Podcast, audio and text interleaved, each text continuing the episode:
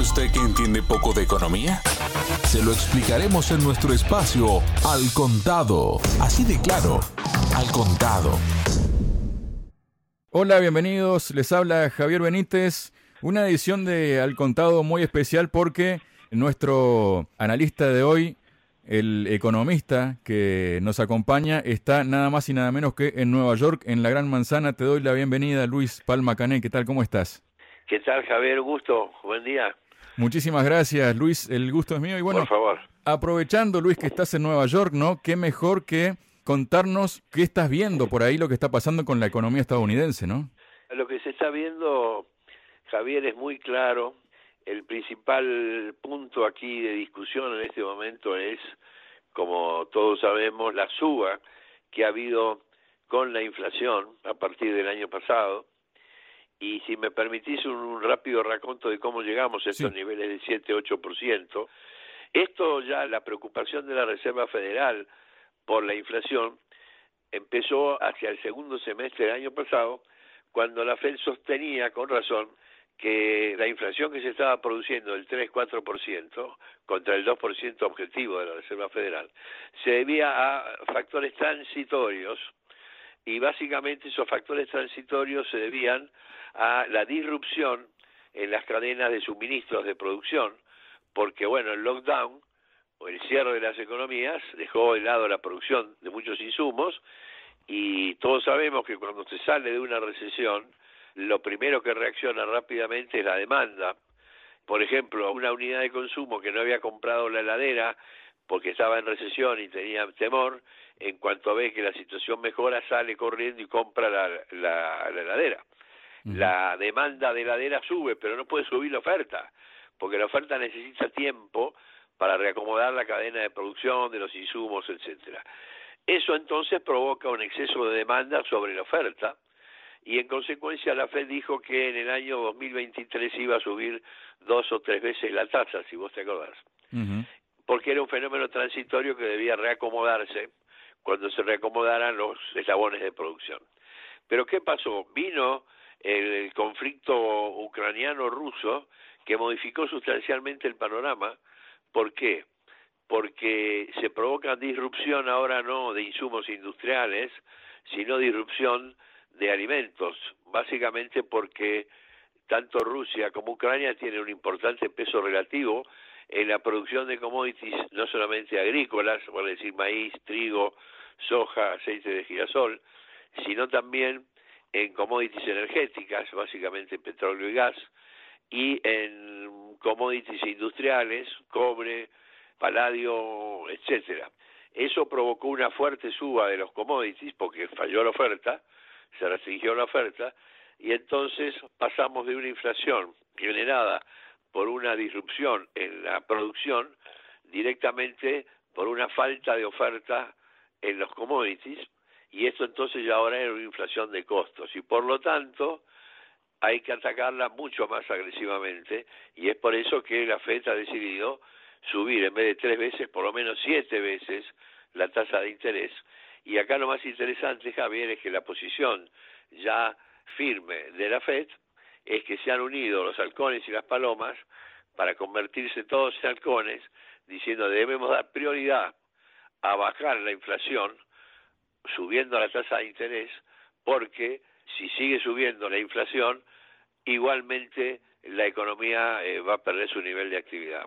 Entonces, estamos con inflaciones del 7-8%, la gente lo sigue preocupada, te diría que yo noto dos segmentos, los segmentos medios y medios altos mm, no tienen tanto temor de la pérdida de su ingreso real porque tienen manera de defenderse, y en cambio los sectores de ingresos medios y medios bajos sí están preocupados porque evidentemente los precios están subiendo y los ingresos bajos tienen mucho menor defensa. Y hay un elemento fundamental para el americano que es el precio de la nafta, ¿no? que todos los días carga y evidentemente no hay nada peor para la inflación que te pegue direct, diariamente en el bolsillo de los consumidores, que es lo que está pasando con el galón de nafta que está en el récord de 5 dólares. Dicho de otro modo, Estados Unidos tenemos que prepararnos para un endurecimiento mayor de la política monetaria respecto a la que se preveía el año pasado, o sea, mayor rapidez en la absorción de liquidez, mayor rapidez en la suba de las tasas y por lo tanto te diría que la proyección de cuatro puntos del PBI va a tener que reducirse por lo menos a tres, pero logrando, a mi juicio, controlar la inflación a partir del segundo semestre, para terminar hacia fin de año con una inflación anualizada del orden del 4 o 3%, para ya después en el 2023 terminar de corregirla. Luis, ¿cómo puede impactar esto? Porque esto tiene un impacto interno, pero también rebota en el resto del mundo, ¿no? Sí, claro, vamos al tema en Europa, que es lo que más cerca están ustedes. El tema funciona de la siguiente manera. Estados Unidos, ha, como siempre, va a un paso adelante del Banco Central Europeo en la toma de medidas económicas. En este caso, la toma de medidas acelerar la suba de tasas, y mientras que el Banco Central prefiere ir más lentamente, diciendo, bueno, la presidenta del Banco Central, Lagarde, que es bastante de, de, la, de la paloma, que no quiere bajo ningún punto de vista exacerbar la suba de la tasa de interés, bueno, lo que está logrando es evidentemente al subir la tasa de interés del dólar y quedarse quieta la tasa de interés del euro, pasa lo que dicen los libros, es decir, el dólar se valoriza con respecto al euro, que ha caído a 1,06 del 1,20 que teníamos hace seis meses, ¿no es cierto? Esto a su vez hace que la economía europea pueda ser más competitiva al devaluarse su moneda con respecto al dólar, el yuan también se está devaluando, hay todo un movimiento de las monedas que hay que tener muy presente, porque Estados Unidos no creo que haya mucha gracia que se le siga devaluando el resto de las monedas. ¿no? Justamente que estás hablando de monedas, Luis, desde el inicio del año pasado, hace 16 meses, el euro ha empezado un periodo de rebajas que le ha llevado a perder un 13,5%. En aquel momento, el mundo se preparaba para empezar las campañas masivas de vacunación y era prácticamente impensable concebir que la Reserva Federal estaría ya subiendo los tipos de interés menos de un año y medio después, ¿no? Pero así, ha sido y mientras la Fed está ya en pleno proceso de endurecimiento de su política, como tú has dicho, el Banco Central Europeo está todavía varios pasos por detrás, que también acabas de decirlo, ¿no? Las diferencias entre la situación económica de Estados Unidos y Europa y de sus políticas monetarias están pesando en la cotización del euro y ha pasado de los 1,22 dólares en los que empezó 2021 a los 1,05 que eh, tocó esta misma semana, ¿no? ¿Esto qué vislumbra, Luis? Y bueno, vislumbra el reacomodamiento de mediano plazo de las monedas, en, en, la medida que la tasa de interés de Estados Unidos, vamos a poner, llegue a fin de año al 3, 3 y medio, y la tasa del Banco Central Europeo queda en 0,25, bueno, evidentemente gente va a vender euros y va a comprar dólares, ¿no es cierto? Porque tiene mayor rendimiento. Entonces, eh, si bien, como hemos hablado más de una vez, en las políticas monetarias es importante el precio de la moneda, que es la tasa de interés, también es importante ver los movimientos que hacen los bancos centrales, ¿no? Porque por más que vos muevas mucho la tasa de interés, si en el límite querés que el dólar no suba tanto, bueno, salís al mercado a vender dólares. De manera que no hay una regla, digamos, la regla básica es a mayor tasa de interés, mayor valor de la moneda, pero no necesariamente va a producirse en el mediano plazo ese fenómeno porque pueden intervenir los otros bancos centrales, ¿no? Ese es el tema. Luis, por otro lado también ha salido un informe este jueves, un boletín del Banco Central Europeo justamente, ¿no? Que dice que las... Ah, lo viste. ¿Qué me puedes comentar de ello? Bueno, en principio es una defensa de la política que está siguiendo el Banco Central Europeo, obviamente. Es opinable, muchas partes son opinables. Yo creo que, si vos te acordás, también tuvimos el mismo problema con el anterior presidente antes de Draghi, Jean-Claude, se me está escapando el nombre acá del... Jean-Claude Juncker. Exactamente, que eh, con el tema, ¿te acordás? De la crisis 2008-2009, estuvo seis meses desfasado con respecto a Estados Unidos. O sea, me da la impresión que el Banco Central Europeo actúa de una manera demasiado prudente, demasiado, digamos, ortodoxo, si vos querés, mientras que es más decidida la política económica norteamericana. Esto ha sido siempre así, y si vos haces una serie del euro y del dólar, vas a ver que las valuaciones del euro o las subvaluaciones del euro con respecto al dólar se producen cuando se hay desfasajes temporales de sus tasas de interés, que es lo que está pasando ahora, digamos, ¿no? Pero bueno, al tener vos una devaluación de tu moneda, y bueno, vas a ser más competitiva en las exportaciones, ¿no? Ese es otro punto que Estados Unidos va a mirar con suma atención. Después también está, digamos, afectando a Europa lo que está pasando, ¿no? Este conflicto en Ucrania y el tema del gas y el petróleo, ¿no? Ya dijo, por ejemplo, desde la OPEP han dicho que es imposible sustituir el gas ruso. Después está también un tema de precios, ¿no? Por ejemplo, el gas que le pueda suplir Estados Unidos u otros proveedores a la Unión Europea. Desde Alemania también han escrito una carta a los industriales diciendo que no se puede prescindir ahora de esto. ¿Qué coletazos puede dar todo esto, Luis, y qué consecuencias puede tener?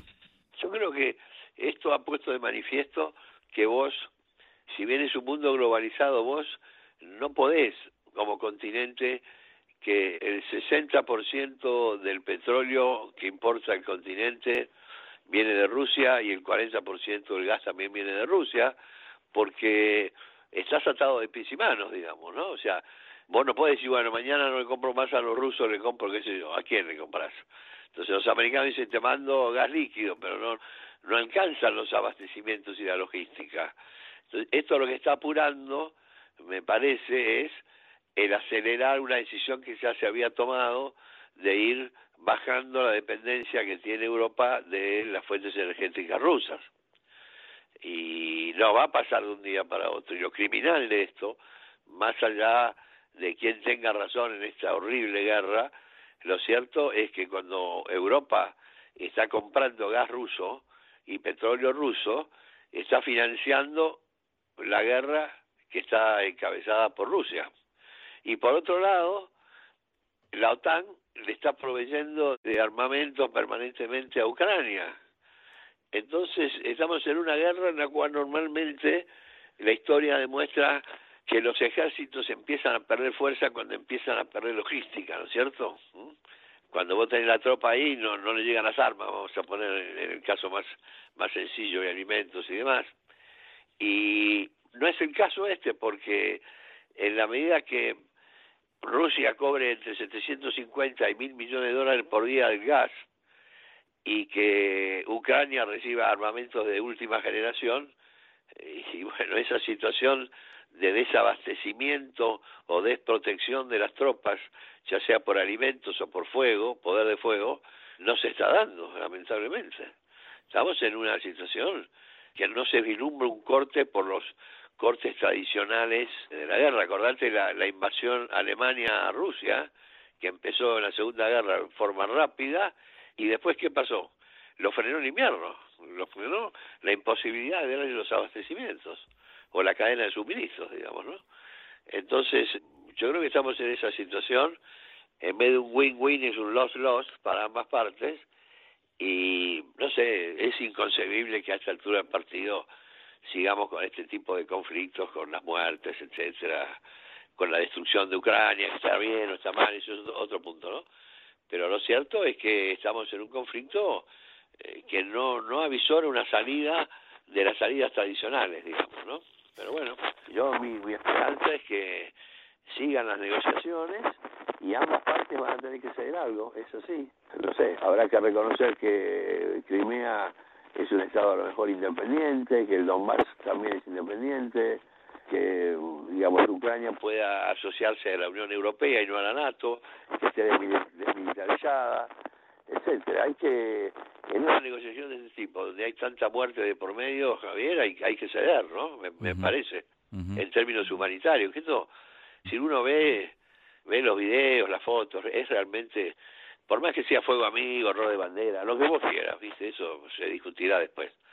Si los crímenes de guerra son de un lado o del otro, pero los hay.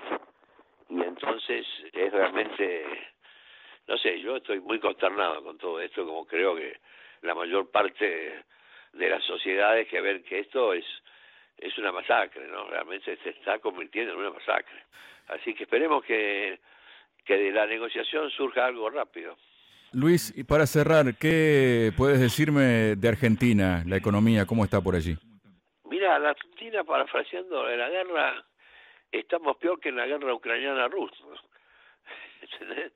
Porque se están destrozando todos los, los valores republicanos. En la Argentina hoy tenemos unos serios problemas económicos, tenemos niveles de inflación ya rayando en la hiperinflación, tenemos una emisión descontrolada, tenemos niveles de pobreza en 40 al 50%, tenemos un acuerdo con el Fondo Monetario que no se va a cumplir, pero lo más grave de todo esto es que no tenemos una conducción política, ¿no?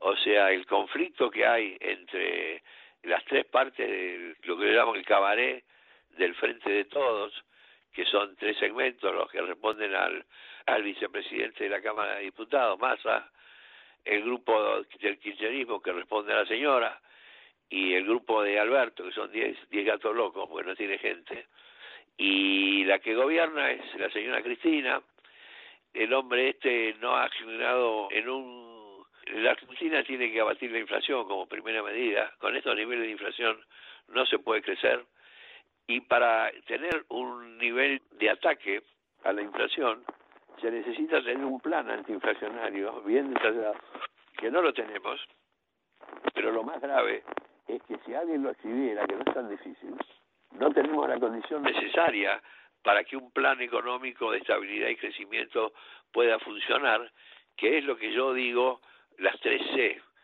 que es confiabilidad, credibilidad y coraje.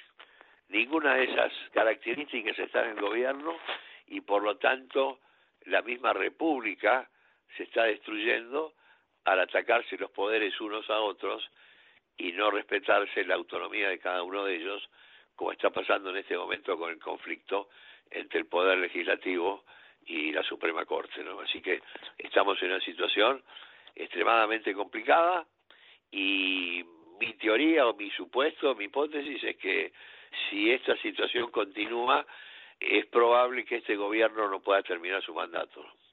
Muchas gracias, Luis. De nada, Javier, gusto como siempre.